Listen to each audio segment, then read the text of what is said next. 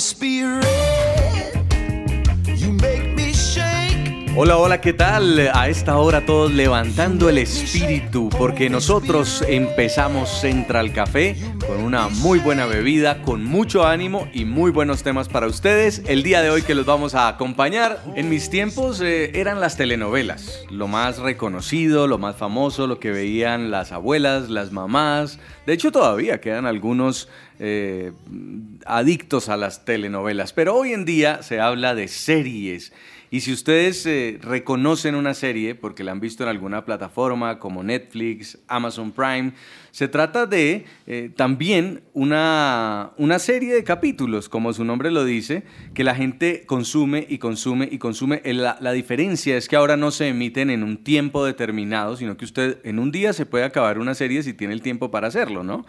Hace poco estuve haciendo como el ejercicio lo que usted decía, Jay, el tema de las telenovelas en el país, pues tuvieron mucho auge, pero hubo una en especial que un canal privado volvió a subirla, pero no, la subió por primera vez a la plataforma, allí Netflix, y está en tendencia. Y es una novela ya de hace años. ¿Cuál, Diga el cuál? nombre, Cuente. Betty la Sí, ¿cuál fea. Yo no la veo, pero la vi ahí como en las más vistas, que es Pasión de Gavilanes. Ah, Ah, sí, sí. Ah, total, se vuelve en tendencia.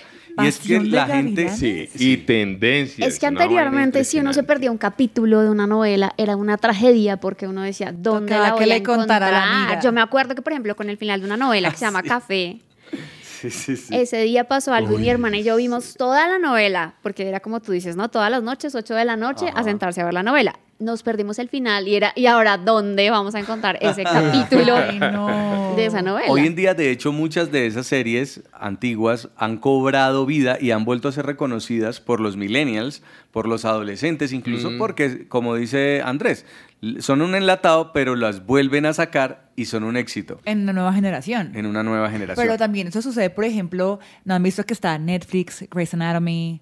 Eh, no sé, eh, por ejemplo, el, eh, volvieron a poner Modern Family que ya terminó y ha sido un hit. O sea, a mí me encanta, yo nunca me la había visto. Friends me fascina, me la veo Sí. 80 mil veces, ya me sé los diálogos y todo. Sobre todo porque en la época en la que estas series se emitieron en los canales en Estados Unidos, el público aquí en Latinoamérica tenía que verlas por otros canales.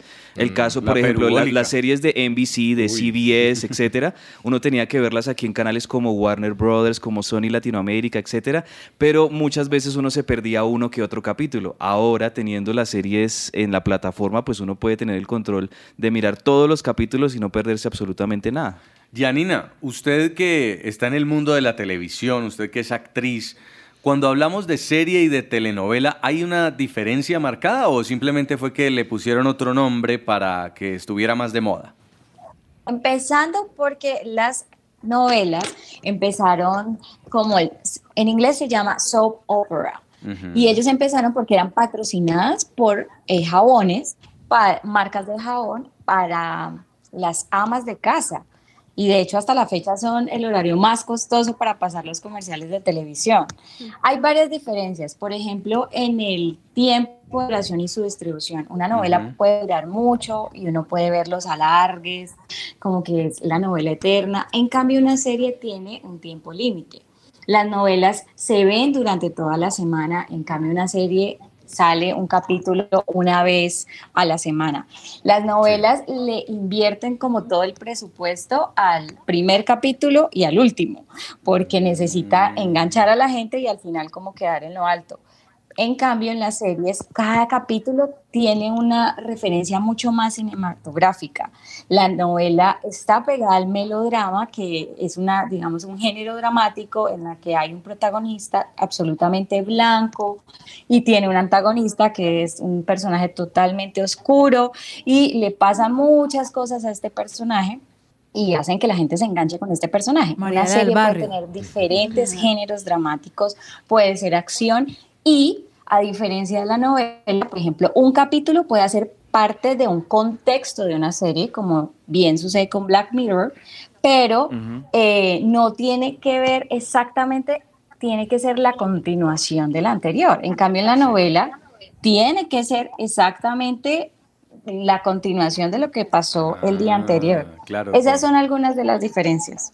Y es que el tema, Jason, antes uno se sentaba frente al televisor, pero el único inconveniente cuando llegan los comerciales. Entonces ahí es donde usted le da la pausa, se levanta, vuelve. Sí. Pero pues ahora hay cinco pasos que hay que seguir antes de ver una maratón o de la serie favorita. ¿Qué recomiendan a ver los expertos? Apagar los teléfonos. Si hay alguien en casa, adviértele que tendrás tu momento zombie frente al televisor. No, pero... Dos, preparar unas palomitas de maíz. Ah, sí, total. Cinco minutos antes de la función. Los refrigerios te mantendrán activo sin mío, que te. Súper activo. Muy activo. Tres, el pause. Solo será válido cuando alguien necesite ir al baño o que espere cuando termine el capítulo. No, El cuarto, abstenerse de los spoilers y de los amigos con incontinencia verbal. Y es que ese, ese fenómeno de las maratones de las series es, es conocido como Bing Watching en inglés. Es un fenómeno que además está tomando fuerza, pero también tiene sus advertencias. Este, este quinto Jason me gusta y he tenido que aprender ahí a, a acomodarme y es crear un nido de almohadas y sábanas que aseguren la, comunidad, la, La comodidad Pero sin no quedarse dormido. para que se duerma, Entonces, Yo me estoy como tratando de acomodar porque a mí me pasa es que prendo y me quedo dormido. Pero entonces- no. Muy bien. verdad. En algunos artículos eh, estoy leyendo, dicen cuáles han sido las series más vistas de la historia. Y entre ellas, adivinen, está Los Simpson. Sí. Los que se acuerden de esta popular familia que vive en Springfield. Está Friends, que además Ah, sí, eh, consiguió reunir en su momento ante la televisión a más de 65 millones de espectadores. Tremendo. Está MacGyver. ¿Cuántos no se vieron MacGyver? Una serie de Sí. acción, de Uy, aventura. esa sí no me la sabía. Este que hombre estaba- que todo lo podía. Pero me causa curiosidad que son series viejas, o sea, no son Sí. mm, recientes, sino Claro, lo que pasa es que en la medida en que hay más producciones, digamos que la audiencia se fragmenta más. Entonces, antes era la serie a las 7 de la noche y usted se la consumía pues porque le tocaba, pero como ahora hay tanta y tantos títulos, entonces Claro. al final del día, un, yo por ejemplo me abrumo cuando hay muchas cosas para ver, Claro. entonces prefiero, por ejemplo, ver por artículos o algo así. Entonces, creo que puede ser por eso. Quiero saludar a esta hora a un ex Central Café, que además es un experto en el tema de televisión, libretista, y participó justamente en el equipo de contenido de una serie colombiana muy popular que se llama La Reina del Flow. Don Luis Carlos Ávila, bienvenido, qué gusto tenerlo. Oh, qué gusto escuchar. Sí, no, no. Así que me saludan, es maravilloso. Para nosotros ha sido un vacío que nadie ha podido llenar. ¿Verdad? Aquí sigue su silla. Ay, no, hombre, no me digan eso que me voy para allá de una vez. Bueno, cuénteme usted qué sabe de este tema, de guiones, de series. Estábamos preguntándole a Yanina en qué se diferencia una telenovela de una serie. Pero yo sí quiero preguntarle, ¿por qué cree usted que ha tenido tanto éxito este formato de serie? Ahora donde una persona consume televisión de una forma diferente, decide tragarse, por decir algo, 10, 20 capítulos de una sola serie. Bueno, ahí hay un concepto que hay que también mencionar y, y- y reconocer, que es el concepto de binge watching. ¿Qué, ¿Qué quiere decir esto? Hay contenidos que con las plataformas OTT como Netflix, Prime Video, Hulu y demás, están diseñados para ser consumidos así, justamente en maratón, en, en, en atrancón, que es como lo que realmente quiere decir este término. Eso está variando porque antes nosotros hacíamos televisión abierta y hacíamos contenidos para un, un capítulo a la semana o de pronto un capítulo cada noche y uno sabía que el viernes quedaban los capítulos, como se dice en televisión, en punta. Es decir, dejábamos la historia para que la gente volver a ver el lunes y así siguiera. Pero ahora con las diferencias de las series y, y la nueva manera de consumir, pues incluso los creadores de contenido nos tuvimos que adaptar porque la gente cada vez es más impaciente, la gente cada vez eh, se emociona más con los contenidos y eso nos ha llevado no solamente a diseñar las series de televisión, sino el contenido transmedial, es decir, todo el universo, tanto musical, de podcast, de webpage y en general todos los contenidos que puedan estar eh, girando en torno a la serie de televisión. Claro, Luisca, precisamente quería preguntarte sobre la música. Hiciste parte de eh, La Reina del Flow y es un, si bien no es un musical, sí contenía mucho reggaetón, mucha música, era una historia sobre la música. ¿Qué papel crees tú que juega la música en una de estas producciones? Bueno, en el caso de La Reina del Flow, pues es un proyecto muy bonito porque es una cosa que fluye y en la cabeza de un libretista que se llama Andrés Salgado y la premisa era pensar en que normalmente las canciones de reggaetón pues son letras que la gente suele pensar que son denigrantes, que hablan obscenidades, pero la pregunta que se tuvo al origen y al- en el inicio de todo fue ¿qué pasaría si las canciones de reggaetón más bonitas no las escribiera un hombre, sino una mujer? Y en esa medida que sea un hombre el que la suplanta y que la la, la roba a su sustento y bueno, en esas bases más la intención de fondo que había de, de retomar estas narrativas del reggaetón, pues sin duda la reina del flow también tuvo un elemento muy importante a nivel musical. Eh, ahí hay que hablar de un personaje que se llama Nicolás Uribe, que fue quien diseñó la banda sonora de, de, de la novela y pues el mérito es maravilloso también porque ustedes pueden encontrar que ya hay todas unas playlists, ya hay unas comunidades que se han vuelto bastante devotas de la serie y siguen, digamos que, reproduciendo los contenidos, pero las canciones que han quedado, pues es como ese consuelo que Pero- hay mientras llega la temporada 2 que Pero entonces pues, es lo del novela. COVID tocó aplazar en cuanto a las grabaciones y demás. Es novela porque usted dice de la novela. Entonces ahí ya me confundí yo un poco. ¿Es novela o es serie? ¿O es novela puesta en Netflix? No, pues digamos que conceptualmente hay una diferencia. La telenovela es todo aquel contenido que gira en torno a una historia de amor, mientras que las Mm. series de televisión en, en general no, puede haber muchas temáticas, pero la telenovela tiene una historia de amor como elemento central y la reina pues es la historia de amor de Jamie, Charlie y Juancho. Entonces eh, encaja dentro del género de telenovela y pues por supuesto así la reconoce la industria. De hecho, cuando la novela ganó el premio Emmy International en- por la mejor telenovela. Yo tengo una pregunta y es algo sobre el tema de consumo. Digamos que estoy viendo acá una, una gráfica en la que muestra que la tendencia de producir series para televisión o, eh, cambió, es decir, comenzó con dramas y muy poca comedia y ahora están de par a par casi que la comedia ganándole al drama. ¿Cómo ha cambiado el consumo de la, de la audiencia frente a ese tipo de, de géneros? Pues sí, en efecto, antes se pensaba que la telenovela, y esto es un concepto bastante clásico, pues era una historia de amor bastante sufrida, con unas diferencias de clases sociales, con un personaje masculino que era bastante torpe y con una mujer protagonista que era bella, podía ser pobre, pero linda sí era. Y la verdad hay que mencionar que Colombia pues ha empezado desde hace 20 años y incluso más a replantear el concepto de la telenovela con trabajos como pues por supuesto los de Fernando Gaitán, porque aquí en Colombia uno de nuestros sellos como país es eh, la, la manera de burlarnos de nuestra realidad y como nuestra realidad suele ser tan lenta y nos cuesta tanto procesarla, pues la telenovela también se vio salpicada de esos visos de comedia que de hecho hace que la telenovela colombiana sea reconocida y pedida también porque tiene bastante humor. Sí. Entonces, sí, la gente está consumiendo mucha comedia, pero eso es todo un reto porque primero hacer comedia no es tan fácil como uno creería. La gente a veces tiene un sentido del humor que difiere al uno y tratar de atinarle a qué le gusta a la gente o qué la hace reír más que la hace emocionar en una historia de amor, pues es todo Sí. un trabajo creativo que hay de fondo y, y a eso es a lo que nos arriesgamos todos los días los, los libretistas y la gente que Janina, trabaja sí. creando contenidos en, en televisión. Janina tiene pregunta de actriz a libretista. Janina.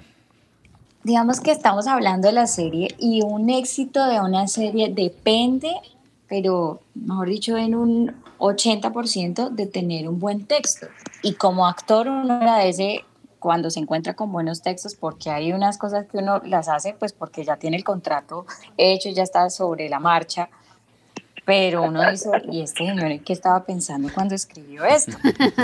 Me encantaría, Luisca, tú eres guionista, que nos contaras un poco cómo es el behind the scenes en la escritura de, de- de estas series, de estas telenovelas, cómo funciona y qué siente un escritor y un guionista cuando se ha desgastado escribiendo algo y cuando lo ve el actor ha cambiado por completo sus parlamentos. Tengo como esas dos dudas.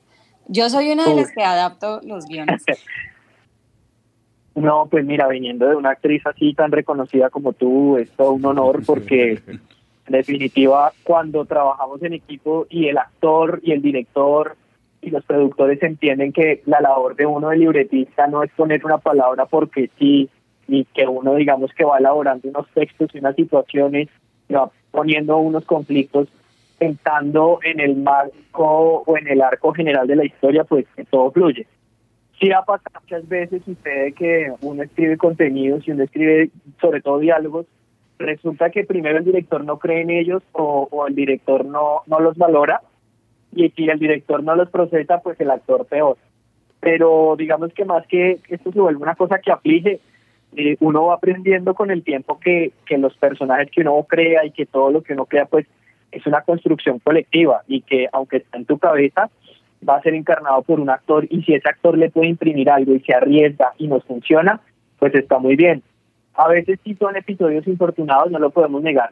Y sobre lo otro, eh, la inspiración, digamos que es un proceso creativo constante. Uno como, como guionista siempre trata de, de desarrollar unas habilidades que yo creo que vienen de fábrica y incluso Dios las pone eh, en cuanto a que uno es una persona que es observadora, que de alguna u otra manera toma atenta nota de la realidad. A mí me pasa mucho que como a mí me encanta parar oreja y escuchar gente habla, eh, ahí agarro cosas, eres responsable de buscar la inspiración también en lo que tú piensas, en lo que tú crees, en lo que tú sientes y de entrada ese ejercicio de honestidad eh, puesto en un texto y llevado a la pantalla es lo que va a conectar o no con, con las audiencias. Sí. Como te digo, a veces es un reto porque uno no sabe y se arriesga. Bueno, ya tenemos que cerrar, pero yo le tengo que hacer esta pregunta a usted, porque hoy vamos a tener varios guionistas, libretistas aquí con nosotros, y es ¿cuál es la serie que usted recomienda y por qué? Bueno, yo les recomiendo varias cosas por estos días. Estoy viendo, pues, a raíz de la pandemia y esta necesidad de comedia absoluta, eh, recomiendo mucho The Office, la comedia, la versión gringa, eh, la comedia protagonizada por Steve Carell. Sí, Me parece que es una serie hermosa. También pueden encontrar eh, otra serie que se llama The Marvelous Mrs. Maisel, Muy que es una comedia también ambientada en el Nueva York de los 50. Es la historia de una mujer que se emancipa y decide ser comediante. Y es una situación muy, muy buena. Está brillantemente hecha. Y bueno, si tienen tiempo y chance, pues obviamente todavía está La Reina del Flow en Netflix. eh, y si le pueden echar un ojo, es un contenido que de alguna u otra manera pues viene de un buen espíritu en la medida en que lo que se busca es, es dejar una lección de perdón, que es lo que a veces uno tanto necesita en la vida. Sería eso Tremendo. por ahora. Muy Igual hay bien. muchas más. Don Luis Carlos Ávila, con usted tenemos mucha tela para cortar y de verdad que vale la pena porque la conversación siempre es constructiva, siempre nos edifica. Gracias Luisca y por favor siga allá dándole juete a la gente de Unbroken. Y esperamos verlo con más producciones, más producciones aquí en estas plataformas. Te queremos y admiramos, Luis. No, me encanta oírlos, Jason.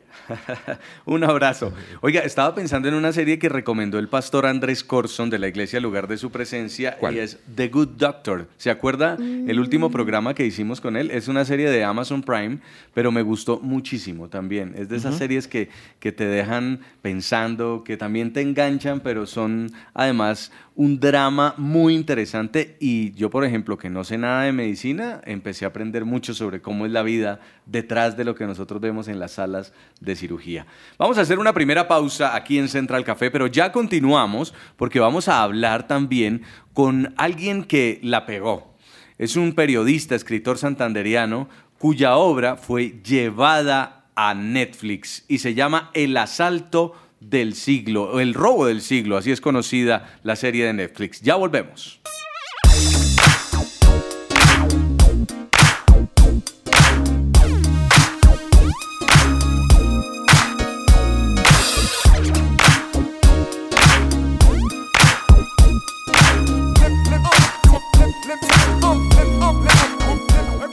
Hoy hablando del boom de las series aquí en Central Café. ¿Cuál es su serie favorita y por qué? Los estamos leyendo a esta hora en redes sociales. Yo tengo, eh, yo les comento que hablando de The Office estaba leyendo que el guionista de The Office y también es de otras series, se embolsilla 125 millones de dólares por cada, eh, por cada eh, serie que hace para Netflix.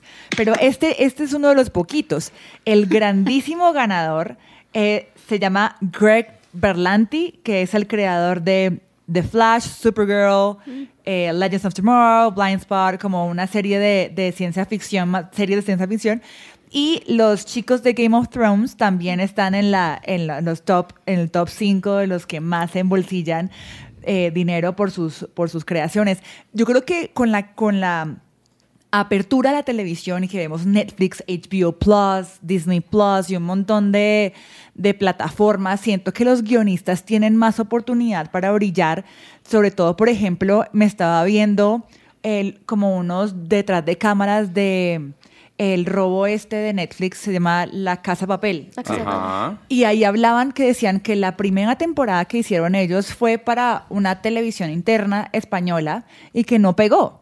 Y ellos como, bueno, y resulta que a alguien se le ocurrió, dijo, ay, pasémosle a los chicos de Netflix como porque están buscando enlatados en su época y les encantó y los, los mismos actores cuentan cómo cuando se lanzó la serie, el, el Instagram de ellos empezó mil, dos mil, tres mil. Ellos decían, ¿qué está pasando? Un montón de seguidores y era que literal... Un fenómeno. Un fenómeno mundial al punto de que hoy lo ven en italiano, en otros idiomas. Entonces siento que esas plataformas también son como otras oportunidades, otros trampolines para los guionistas que, como dicen por ahí, uno no es profeta en su propia tierra. A veces escriben muy bien para otras culturas. Pero no se vaya muy lejos. Hay una historia también a la colombiana que tiene que ver con un robo y es eh, la que escribió el periodista y escritor santanderiano Alfredo Serrano. Él escribió un libro que se llama Así robé el banco, el asalto del siglo XX en Colombia. Este libro fue publicado en 2008, pero se lo compraron por una millonada y Netflix estrenó una serie que se llama El robo del siglo y está inspirada justamente en hechos reales que se han contado en el libro de Serrano y la está rompiendo en Netflix, ¿no, Janina? Pero totalmente. ¿Y sabes qué me llama mucho la atención? Que él es escritor y no es guionista, pero logró el éxito de esta serie. Y él en particular habla sobre cómo encontrar en hechos reales una mina de oro para realizar series, porque engancha mucho. Además que de eso estamos llenos en Colombia, o sea, de historias insólitas, divertidas, locas. La idea es aprender o saber cómo contarlas. Y estamos a esta hora justamente con Alfredo Serrano. Alfredo, bienvenido a Central Café. Y quiero preguntarle qué siente al ver que uno de sus libros está triunfando en Netflix. Jason, eh, un saludo muy cordial para ti y para todos compañeros de Central Café y la verdad es un honor, es una alegría inmensa, eh, casi que impensable lo que ha pasado con, con eh, el robo del con un libro de mi autoría, Así robó el banco, y naturalmente que de plácemes está la industria audiovisual colombiana, porque hacía mucho tiempo, tal vez el último referente que teníamos en, en este sector de la industria cada vez más bollante colombiana sería Betty la Fea. Vino ese éxito que la verdad sorprendió a todos, incluso a Dynamo, al propio Netflix, y para mí es mucho más eh, honorífico saber que estoy cumpliendo eh, y estoy haciendo, lo digo con mucha humildad, grande el nombre de Dios, porque este éxito tiene un sello propio, que es eh, eh, el designio que Dios ha tenido para mi vida y compañía que ha hecho, eh, que ha hecho Él en toda mi trayectoria periodística y como escritor. Y bueno, hay que darle la gloria a Dios como se merece y, y colocarlo por delante porque Él es realmente quien ha permitido esto y naturalmente que para su presencia, para la iglesia, yo como miembro ya con varios años en la iglesia, es para mí muy grato ofrecer a todos mis hermanos, todos mis amigos y tanta gente que está en la iglesia este éxito. Alfredo, el libro fue publicado en el 2008. ¿Cómo es que pasan casi, o bueno, más de 10 años desde el momento de su publicación hasta que ahora lo contacta esta plataforma? ¿Cómo fue todo este proceso? Cuéntanos un poquito qué pasó en medio en estos 10 años para que la plataforma de alguna forma en este tiempo se interesara por llevar este libro a una serie. Sí, este es un gran suceso y por eso yo hablo de la industria audiovisual de este momento, porque para nosotros, para Colombia particular, eh, se ha abierto una faceta que ya hacía varios años, valga decirlo, eh, se estaba registrando películas rodadas en Colombia, contratación de locaciones en Colombia, eh, pero las historias de nosotros, que son fascinantes, hay algo que, que yo no, no, no me sé explicar, es un imán que tiene, que tenemos los colombianos, eh, las historias nuestras, nuestras locaciones, nuestros climas, nuestra gente, eh, que atrae al mundo. Y esto tuvo una explosión con el robo del siglo, porque estuvo de más de 30 países del mundo y esto rompió cualquier récord, eh, de tal forma que, que para nosotros es eh, un inmenso, un inmenso orgullo que una serie colombiana, y por cierto, muy macondiana, sin ser yo un escritor, digamos, proclive, ni estar tan influenciado en mi, en mi obra a, a García Márquez, yo creo que es la mejor expresión de una de un cuento, de una fantasía eh, como es eh, El Robo del Siglo y el libro, eh, hoy streaming, estas plataformas permiten contar historias de esta categoría y otras que también, porque valga decirlo, eh, toco muchísimos tentáculos del poder en Colombia, particularmente, y esto, digamos, los canales privados, que será casi que imposible hacerlo,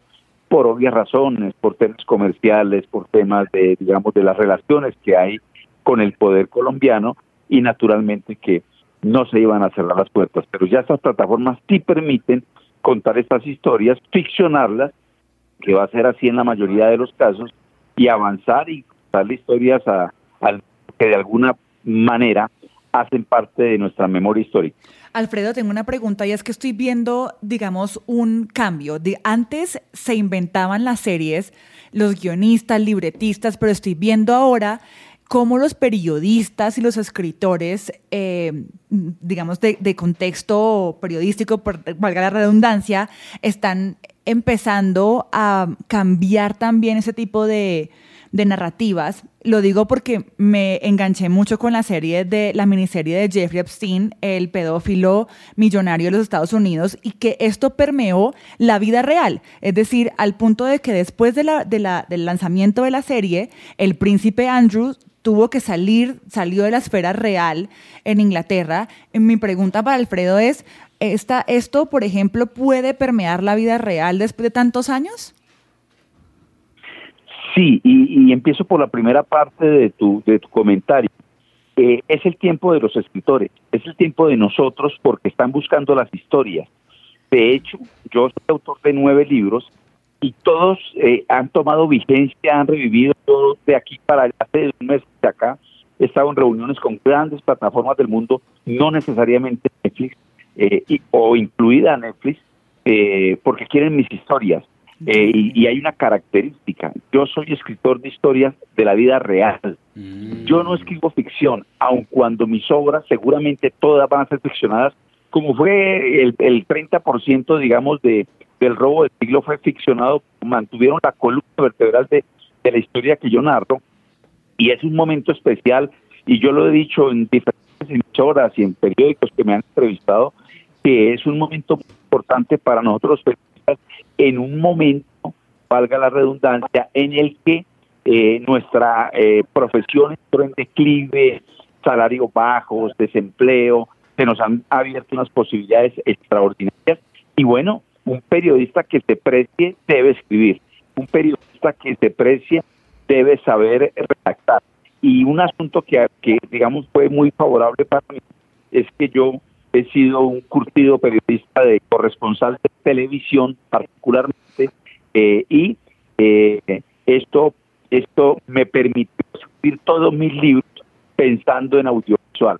Yo escribo pensando en imágenes y naturalmente que cuando la gente lee mis libros, pues por supuesto que se imagina la película y esto sirve muchísimo para eh, pues guionistas, sintetistas y que puedan adaptar lo que yo escribo a series de tanto éxito como acaba de ocurrir. Sí, Alfredo, eh, ¿cómo está Colombia en cuanto a producciones? Yo creo que llegar al cine antes era imposible, pero ahora vemos que estas plataformas están abriendo una puerta muy grande y también más para Colombia. No, nosotros estamos en un momento espectacular. Yo recuerdo que hacia el año 2011 hubo un evento en Colombia que se llamó Visual 11. Yo naturalmente soy una fábrica de historias, eh, siempre, no solamente nueve libros, tengo 16 historias más. O sea, yo tengo trabajo de aquí para 10 años más en, dedicarme a publicar estas historias, todas susceptibles o digamos en camino a esta gran plataforma y, y es el momento de nosotros, es el momento de la industria. Aquí en Colombia hay talento, se encuentran muy buenos precios, las historias son fabulosas, las locaciones son espectaculares porque uno puede estar aquí en Bogotá en el frío europeo y a la hora está en el calor, digamos, del verano. Eh, en fin, tenemos una riqueza impresionante y la industria muy fuerte. Ya, pues recordemos que en este momento lo que era Fox Telecolombia, hoy es Disney y ya están en mm. Bogotá. Amazon está en Bogotá. Dynamo, que fue la empresa que me compró eh, los derechos para, pues es una productora de importante que hay en Latinoamérica y estamos en un momento de la industria y naturalmente incluso hay, hay muchos muchachos, yo conozco algunas que, que están trabajando en la industria y maquilladores, están, están, o sea, estamos en el mejor momento y esta industria es muy bollante, es una de las nuevas industrias, digamos que el último tiempo nos trajo y, y yo pienso que se va a seguir fortaleciendo. Eh, yo humildemente digo que este éxito que acabamos de tener eh, nos ha catapultado y seguirán no solamente mi persona vendiendo historias, sino muchas otras personas que se dediquen eh, a, hacerlo, digamos, escribir historias. Sí, bueno, vamos a seguir conversando en un ratico con Alfredo Serrano, periodista, escritor santanderiano, además quien eh, escribió Así robé el banco, el asalto del siglo XX en Colombia, que hoy se ha convertido en la popular serie de Netflix, El robo del siglo. En unos minutos continuamos aquí en Central Café, hoy hablando del boom de las series.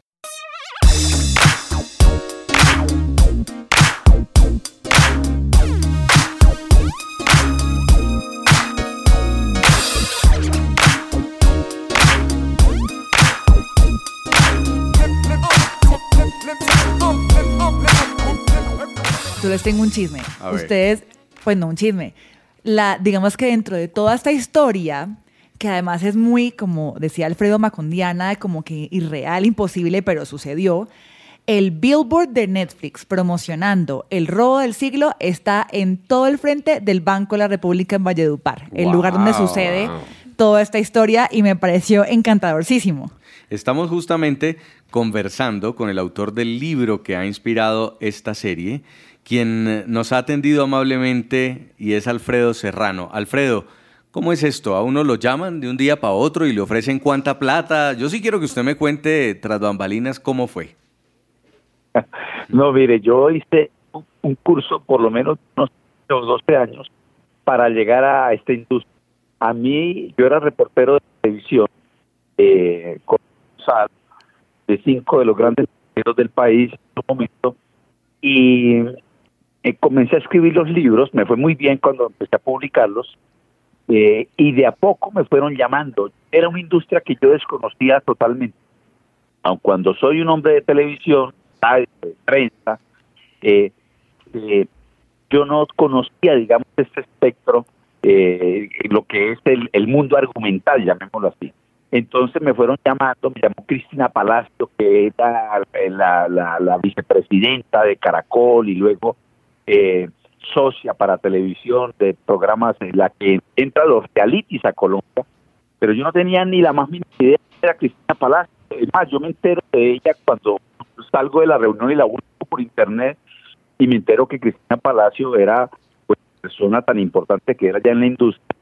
Y en esa misma semana me llama eh, el que hizo el Tendero de la Laconda, Alexandro Angulo, de Laberinto, y empezamos a hablar y ellos empiezan a interesar en mis historias y Cristina Palacio me ofrece un contrato que finalmente no se pudo realizar por, por, motivos eh, que desconozco eh, y así empezaron a llamarme de un lado y de otro por mis historias pero todavía no había llegado el quiebre del, del streaming. Seguramente ya muchas personas la vislumbraban, la veían venir, ya sabían que no estaba avanzando con mucha fuerza y bueno, a hoy que llega, mejor dicho, este es el tiempo, las historias. A nosotros Sí. nos viene a por las historias. Y hay una, hay un detalle en particular que yo hablaba, por cierto, con Andresito, quien está ahí con ustedes en la mesa de trabajo, y es que eh, hay que publicar libros. Yo, de hecho, monté. Eh, valga contarles que el libro El precio de Victoria Sánchez lo hice con mi editorial. Eh, eh, Patriarca de las Esmeraldas, mismo libro lo hice con mi editorial. Y todos los libros que publique de aquí para arriba los hago con mi editorial porque a esas plataformas les gusta que eh, las historias estén respaldadas en libro. Y más si, el nombre, digamos, ya, ya es un nombre de, de alguna manera posicionado del escritor, pues esto Sí. facilita todo. Muy bien, Janina Arana es actriz, está en Cali aquí con nosotros, Alfredo, y tiene una pregunta para usted. Alfredo, después del éxito del robo del siglo, ¿usted quisiera escribir pensando en que su historia puede llevarse a la pantalla o puede ser una inspiración contundente para llevar, por ejemplo, la idiosincrasia de los santanderianos a la pantalla? Y no solamente eso, qué pregunta tan interesante, eh, espectacular tu pregunta, y de hecho me ha puesto desde hace años que yo me meta, porque siempre buscan un antagonista, siempre en las historias buscan el protagonista bueno, regular o malo, y un antagonista, este antagonista generalmente, bueno, también bueno o malo. Y me han propuesto que yo, ¿por qué no me meto en las historias? Pero les voy a, les voy a contar otra chiva espectacular A ver, el mejor libro que yo puedo escribir es el de la historia, no solamente mía, sino la de mi esposa Doris Monsalvo. Esa historia, ese testimonio, es un libro espectacular. Es el mejor. Ahora, yo no sé cuándo lo escriba, este, porque me toca pedirle primera autorización a mi esposa para poder escribir nuestra historia, pero, y valga anotar algo, nuestras iglesias, que son tan multitudinarias y de gente de tan distintas eh, proveniencias, son súper ricas en historias, en historias que pueden impactar al mundo, además porque, porque ha pasado un fenómeno en la vida de nosotros que vale la pena contar y que, y que, que vale la pena reivindicar. Nosotros volteamos a mirar a diestra y a siniestra con la gente que llega, con tanta gente, y hay una cantidad de historias, pero impresionantes, que, que perfectamente le pueden dar al mundo, digamos, si uno eh, las, las eh, encajona con una narrativa, digamos, que, que cautive. muy bien, pues usted además todo un hombre de Dios, nos encanta que esté triunfando, nos encanta que reciba esa bendición y le deseamos el mejor éxito a la serie de Netflix El robo del siglo que desde ya la estamos recomendando para nuestros televidentes. Alfredo, un abrazo, Dios lo bendiga y esperamos tener pronto más buenas noticias de su parte. Jason, a ti, de trabajo, Andresito, un abrazo muy grande, que Dios los bendiga y por esta invitación. Muy bien, ¿quién se vio ya la serie? ¿De Yo aquí de la mesa? la vi. Sí, ¿qué Y hay tal? dos cosas muy buenas, hay dos cosas que me sorprendieron muchísimo y que me gustaron. Una es eh, la música, me parece que eso es algo que también ha cambiado y es que ahora las series ya no tienen, o las novelas, o en fin, las series no tienen una música solamente instrumental para agregar drama o para agregar acción, sino que usan música como una banda sonora. Y realmente la banda sonora de esta película es bastante original. O sea, ustedes van a encontrar una mezcla de ritmos, vallenato, rock, pop, o sea, van a encontrar un montón de cosas de música muy interesante. Y otra cosa que me gustaría muchísimo destacar de la serie, pues es obviamente la actuación del protagonista Andrés Parra que a mí personalmente me parece maravillosa. Yo pensaba que este señor era paisa por su interpretación de Pablo Escobar en la serie de Escobar. Dije, Ajá. pues tiene que ser paisa porque es muy paisa. Pero no, él es caleño y en esta Sí, serie muy. sale con un rolo, o sea, con un rolo bien rolo. Y yo digo, este señor, yo quiero preguntarle también a Janina que nos acompaña hoy. ¿Qué tan fácil o difícil es cambiar un acento así? Porque son acentos muy marcados y este señor lo logra de una manera interesantísima. Janine, ¿estás ahí?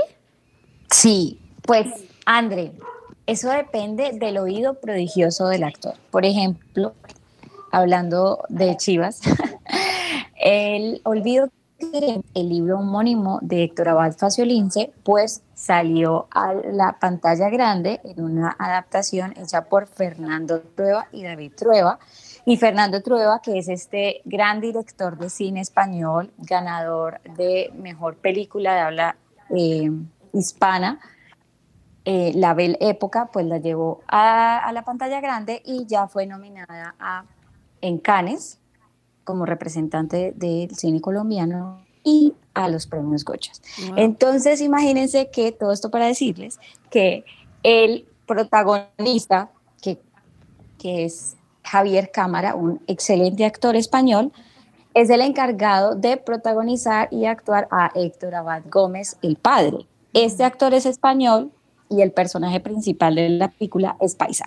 Pues este señor lo logra, André, pero es porque tiene un oído espectacular. Entonces creo que también depende mucho de las habilidades del actor. Claro. En unos minutos vamos a tener aquí una invitada, libretista, mujer además, nos encanta. Sus obras más conocidas, o al menos entre ellas, De pies a cabeza y El Joe, la leyenda. Sigan con nosotros, esto es Central Café. Esta es una producción de su presencia radio. Padres e Hijos con Fernanda Galvis.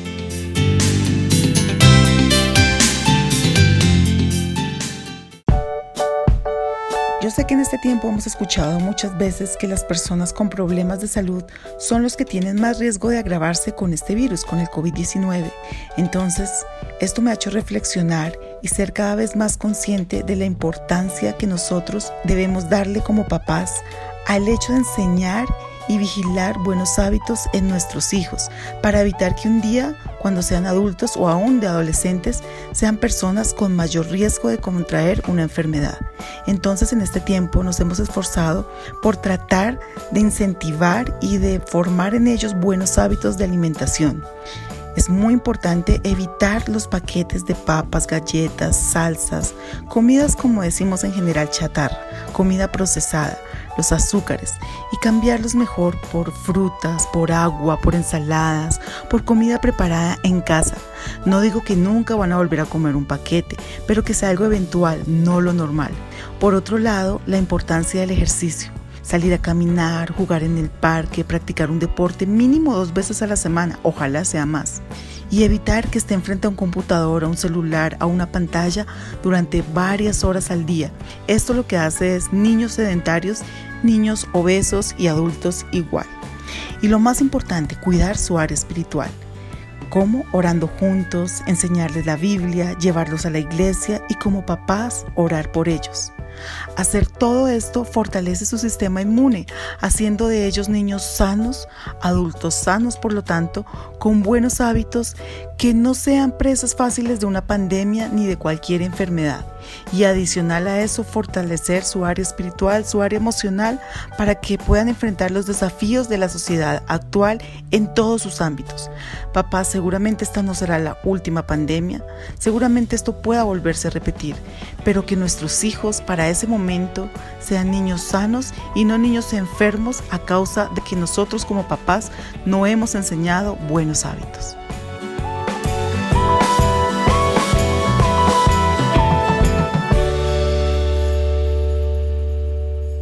Y hoy hablando aquí de series en Central Café, las famosas maratones de las series, ¿no? Y ahora en cuarentena es que se ha vuelto una locura esto. Se disparó, Jason. Estaba aquí leyendo un estudio en la cuarentena, pues se disparó el consumo de plataformas hasta el 45,6 horas semanales. Semanales. La gente está pegada a las plataformas. También ha crecido el uso de la radio en casi un 7% hasta las 12,4 horas a la semana y el de la lectura del periódico hasta 8,6 horas a la semana, pues le sigue allí también el consumo de televisión y otros hobbies que la gente pues tenía en cuarentena. Pero el tema de series sí. se disparó muchísimo. Y se puede medir también el éxito en tiempo real. Janina, cuando yo veía novelas y esa novela estaba muy buena, incluso mandaban a hacer otras 10, 20 capítulos más porque estaba muy buena y el libretista tenía que tener la destreza de alargarlo. Con una serie sucede igual o ya está sentenciado, digamos, eh, a una serie de tres entregas y ya. Jason, depende. Ha pasado que series que estaban pensadas como miniseries debido a su éxito se alargan. Por ejemplo, La Casa de Papel también estaba pensada para cerrarse y debido al fenómeno del que ustedes ya hablaron, pues decidieron ampliarlas y extenderlas. Y se crea, entonces ahorita ya no es el robo de la Casa de Papel, sino al banco, ¿no? De la moneda. En las novelas sí pasa mucho eso si está muy buena, si la serie ha funcionado mucho, pues deciden alargarla y extenderla como un chicle y si al contrario no le ha ido tan bien, pues deciden cortarla y pasarla a un horario que no es el horario prime, que es a las 9 de la noche. Mm. Ahora, si queremos llamar la atención sobre la gente que le gusta ver estas maratones de series, está muy chévere apagar el celular y tener comida ahí a la mano, pero hay quienes dicen que esta adicción a las series tiene un impacto en la salud. Entonces hay que tener en cuenta, hay gente que no está durmiendo por ver esas series, le da la una de la mañana, las dos de la mañana sin parar y dejan de pensar en el tiempo y en el espacio. Y esto ya es dañino, es el exceso de consumo. Claramente, yo sí creo que el exceso de consumo de televisión, independientemente del contenido, tiene un efecto sobre, el, sobre la mente que no le permite descansar. A mí personalmente me pasa, yo no soy de maratones, porque cuando, yo sé que cuando veo dos, más de dos capítulos de una serie ya se me dificulta dormir, por ejemplo. Entonces, independientemente del contenido, por ejemplo, estaba viendo hablar que hablamos de, plataformas y oportunidades para escritores. No sé si ustedes tuvieron la oportunidad de ver The Chosen. Claro, la serie sobre Jesús y es la primera serie con varios capítulos que se hace acerca de la vida de Jesús y es muy interesante. Yo creo que hay muchas series que nos pueden atrapar y nos pueden invitar a consumir más y sabe que esta serie en particular, los que no se la hayan visto, recomendadísima, The Chosen, es una historia basada en principios bíblicos con un poco de ficción, pero sin dejar de ser creíble y se va haciendo en un método de crowdfunding y es decir, la gente va donando para que se grabe la siguiente temporada, con tal éxito que en la pasada Semana Santa se reunió la plata para la segunda temporada y ya la están grabando. Eso es bien interesante, Jason, y es que como nos decía uno de los invitados, hay muchas oportunidades ahora y no estamos limitados a una sola plataforma, porque por ejemplo esta serie tiene su propia aplicación. Uno la ve descargando una aplicación y ya, entonces no tenemos ni que entrar a Netflix ni que entrar a HBO, sino que ya hay otras plataformas disponibles pero como les decía, sí creo que independientemente del contenido es importante hacer buen manejo y buen uso del tiempo. Seguimos hablando con libretistas de televisión y en esta oportunidad nos encanta porque es una mujer, talento femenino, es bogotana. Además, entre sus obras más conocidas, ustedes podrán recordarla por De pies a cabeza, Tiempos difíciles, Perro Amor, El Joe, la leyenda. Es eh, además una de las mujeres más destacadas junto a Andrés Salgado y escribe en producciones de impacto nacional e internacional. Ella es Natalia Ospina. Natalia, bienvenida a Central Café. Ay, muchísimas gracias por esa presentación. Saludos a todos. Pues muchas gracias por la invitación. Bueno, nosotros hoy hablando aquí del boom que han tenido las series en el tiempo de cuarentena. Yo quiero que me cuente ¿Cuál ha sido su serie favorita y por qué? Tengo muchas series favoritas, eso depende del momento de la vida en que se vea, la compañía con quien se vea, eh, bueno, lo que uno a lo que uno esté interesado en el momento. Por ejemplo, ahorita en esta cuarentena me vi una serie de Netflix que se llama Anne with con mis eh, hijas, una experiencia súper, súper me parece una serie increíble. ¿Qué nota? Y mis series favoritas de todos los tiempos, sin duda, son Breaking Bad, De Sopranos, por decir algunas, pero tengo muchas. Son las clásicas, Natalia, son las buenas. Yo, yo tengo una pregunta. ¿Cómo ha cambiado el consumo o la manera de consumir ese tipo de producciones? Vemos que antes quizás ustedes tenían que apuntarle como a un nicho muy grande como mamá, papá, hijos de 7, de 10, de 12, 14, porque era la hora de sentarse a ver televisión a las 7 de la noche, versus ahora quizás tienen como más oportunidad de ser un poco más cerrados, pero hacer más producciones.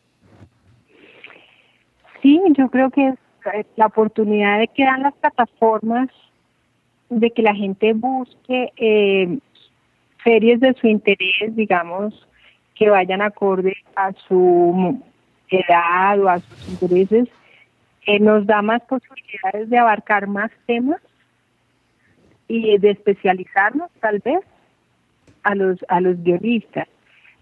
Pero uno como guionista yo creo que el interés siempre es tratar de llegarle a la mayor cantidad de gente posible. Sí. Natalia, ¿y cuál es esa clave para generar una buena historia, para llevar ese contenido que pueda cautivar al televidente? sí, si supiera, mejor dicho, estaría en otro mundo. Creo que eso nadie lo sabe y que eso realmente es el encanto de este oficio. Hay ¿Cómo? que intentar muchas veces buscar muchas, eh, indagar muchos temas, indagar mu- muchos sentimientos, pero bueno, el ingrediente fundamental siempre tiene que ser como la pasión, el, el- el- la emoción con que escribes. Eso es fundamental. Natalia, tengo una pregunta. Como una importante guionista, libretista colombiana, ¿cuál crees tú que ha sido la raíz del éxito de las series que han resaltado en los últimos años colombianas? Mira, eh, tenía una cosa maravillosa que era como eh, la rigurosidad con que se producía. Eh, la investigación antes de empezar, digamos como la preproducción, el conocimiento del tema, la ori- originalidad también, buscábamos temas diferentes, universos diferentes y todo eso sumó para que las producciones colombianas se resaltaran en el exterior. Natalia, hay algo que quiero preguntarte es precisamente sobre la producción de estos guiones, el momento de llevarlos ya al rodaje. Hay muy buenos guiones, pero a veces el tema de la producción mm, en términos de presupuesto no es muy alto. En ese caso, ¿tú consideras que es más importante tener una producción costosa aunque la historia no sea tan buena? ¿O es mejor tener una muy buena historia aunque el presupuesto para la producción no sea el más alto? Siento que la historia es el pilar mm, sobre el que se construye toda una producción audiovisual. Indudablemente, si no hay una buena historia, es muy difícil que la producción audiovisual sobresalga. Sin embargo, eh, siento que, que los presupuestos también nos han obligado a los guionistas a ser más creativos y a tratar de tener buenas ideas con bajo presupuesto, que también es posible. Sí, me gustaría que nos cuentes de pronto alguna idea creativa que ha surgido de, por la escasez de presupuesto en alguna de las producciones en las que has participado. Bueno, eh, hay, hay varias. Cuando hicimos de pieza a cabeza, indudablemente no había mucho, mucho presupuesto y trabajábamos en un mismo lugar, eh, tratábamos de usar eh, los mismos personajes, pocos personajes. Dividíamos el capítulo en dos o tres locaciones máximo y no se hacían grandes eventos, o sea, los, los partidos de fútbol se graduaban con mucha técnica para lograr eh, como la sensación de que hubiera público y de que hubiera mucha acción, pero lo que se logró fue una, o sea, Andrés Marroquín, lo, que era el director de esa cabeza, logró una metodología para, para hacer visibles los partidos de fútbol de una manera magistral sin que se necesitara mayor eh, presupuesto. Hablando de pieza a cabeza, Natalia, a mí lo que se me viene a la cabeza, obviamente, es Maná, la música de pieza a cabeza. Quiero pensé preguntarte, ¿cómo? Pensé que Pablo y Violeta. Ah, también, también, Pablito. Pero um, quiero preguntarte ahora cuál es el papel de la música en, en las series, porque creo que está cambiando un poco la dinámica de... Por ejemplo, el, el Joe. Esta, El esa Joe. serie tenía una canción Era en cada la- capítulo. Era música total. Entonces, ¿cómo ves tú este, o sea, cómo se complementa una historia con la producción y ahora la música en una serie? Ahora no, la música es fundamental y ha sido fundamental desde siempre. Es más, las primeras, eh, la- la- las primeras historias surgieron a raíz de la música y eran musicales. Eh, el melodrama tal será así precisamente por la melodía que identifica eh, la situación de, de amor. O, la música hace un link eh, inmediato, un vínculo inmediato con la emoción del, del público. Entonces, en, en la producción es audiovisual, sin duda, el tema auditivo es importante. Muy bien, pues Natalia, de verdad la felicitamos, queremos que siga triunfando, que nos siga deleitando con esas buenas historias, que estamos dispuestos a seguirla y que estamos dispuesto, dispuestos a verla, porque además tiene eso que se dice el factor X para lograr conectar a la gente con sus historias. Muchas gracias por habernos atendido y siempre bienvenida a Central Café. Muchas gracias, Jason, Andrea, Janina, Andrés, todos en el grupo de trabajo. Agradezco mucho la invitación. Bueno, Janina, ya usted eh, no puede quejarse solamente de que hay libretistas hombres. Imagino cómo será tener jefe libretista mujer. Pues yo lo agradezco mucho porque sí creo que la sensibilidad de las mujeres frente a nuestras historias y a nuestras narrativas es distinta. ¿Por qué? A ver. Entonces sí es, pues porque nadie va a entender mejor a un hombre que un hombre y mejor a una mujer que una mujer. Si bien estos son expertos en crear mundos paralelos y creo que todos los artistas en sí poseen una sensibilidad especial para entender a los demás humanos y de ahí nacen sus, sus historias, creo que nadie va a entender mejor a una mujer que una mujer. Total, yo siento que, que es un espacio que se va abriendo, aunque uno quizás no pueda tildar si hay, digamos, un tema de una, una- una un obstáculo por ser mujer, sí las oportunidades son menos. Pero me gusta porque, por ejemplo, Natalia o eh, vámonos a Estados Unidos, Sonda Rhimes, que es la que hizo Scandal y otra cantidad de series, están abriendo el espacio, pero no es un caminito, es una avenida principal y cada día aparecen más guionistas, más productoras mujeres que le impregnan ese, como ese, ese sentimiento, esa emoción, esa delicadeza a muchas historias y se ve la diferencia. Es decir, no es como que uno diga, ay, sí, bueno, pues no es tan chévere, pero bacano que le den la oportunidad. No, son unas cosas bien jaladas.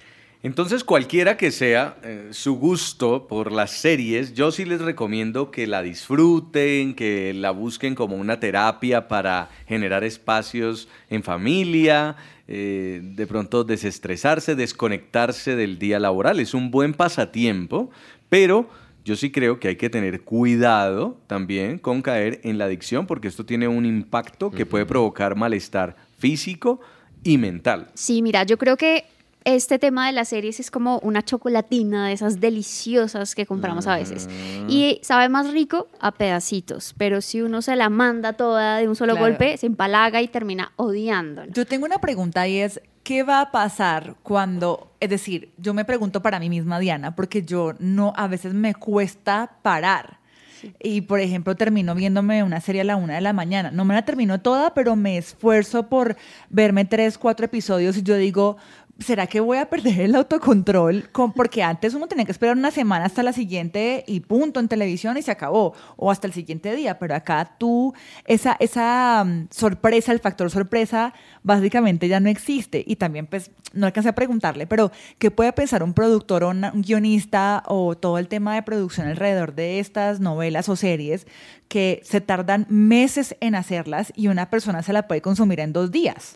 No, es Mm, tremendo. Tremendo. Y ya. pero- Esta maratónica de series a mí me parece un buen plan en familia, con amigos, cuando se pueda, pues que pase todo el tema de, coronavirus. Pero también decían algunos estudios que es hay una parte delicada y es el tema de la comunicación, que se empieza a perder comunicación entre la pareja, entre la familia. Entre más metidos en una serie, más comunicación se pierde en una casa. Entonces yo creo que hay que tener como el límite hasta Sí. donde puedo ver la, la serie. Sin embargo, yo tengo una insatisfacción y esto es algo también, una invitación para los guionistas colombianos. Me encantaría ver una serie cristiana, una Wow, buena serie sí. que pueda estar en Netflix, en Sí. Amazon, o sea, sería increíble. Y, y se pueden hacer, es decir, Y yo que he está en la visto, realidad, claro, o sea. yo, yo he visto películas La y de- series muy bien hechas. La que es- vimos en Semana Santa, que fue una cosa... The Chosen. de- Chosen. Sí. brutal, que éramos como wow. Y hay películas que también tienen unos actorazos. Ahorita, por ejemplo, no sé, La Cabaña se me viene a la cabeza que son una. La actriz acaba de ganar un Oscar más o menos por otra película y yo dije, wow, o sea, si se puede. Narnia, mucha gente ni siquiera se da cuenta que es cristiana, o sea, no tiene que ser mm, digamos, la historia básica, pero sí eh, es una, son producciones necesarias también. A veces, yo creo que Lo bueno de todo esto es que estoy viendo, por ejemplo, lo del tema de la comedia. La gente quiere menos drama y más comedia. Mm. Quiere, o sea, es que ya el drama está en la, en la vida. Ya uno como que quiere descansar un poquito. Y justo tras bambalinas hablábamos con Andrea. Qué increíble. O sea, Colombia tiene un montón de historias. Ustedes se imaginan qué puede pasar cuando se hace una serie de falsos positivos o una serie de Sobre de Armero, por ejemplo. O sea, a mí me parece eso que puede despertar, digamos, o el cierre de ciclos para Sí. muchas personas o Y es incluso... que somos la sede de 100 años de soledad, Sí, por. Dios, el, el Nobel de Literatura. Entonces Colombia tiene también muchas historias para contar. Un abrazo para todos, se nos ha agotado el tiempo, esperamos haber acompañado este rato y haber disfrutado con ustedes también un rato edificante, un rato de aprender cosas nuevas, hoy dedicado a los guionistas y a los libretistas de series. Un abrazo para todos, hasta la próxima, Dios los bendiga.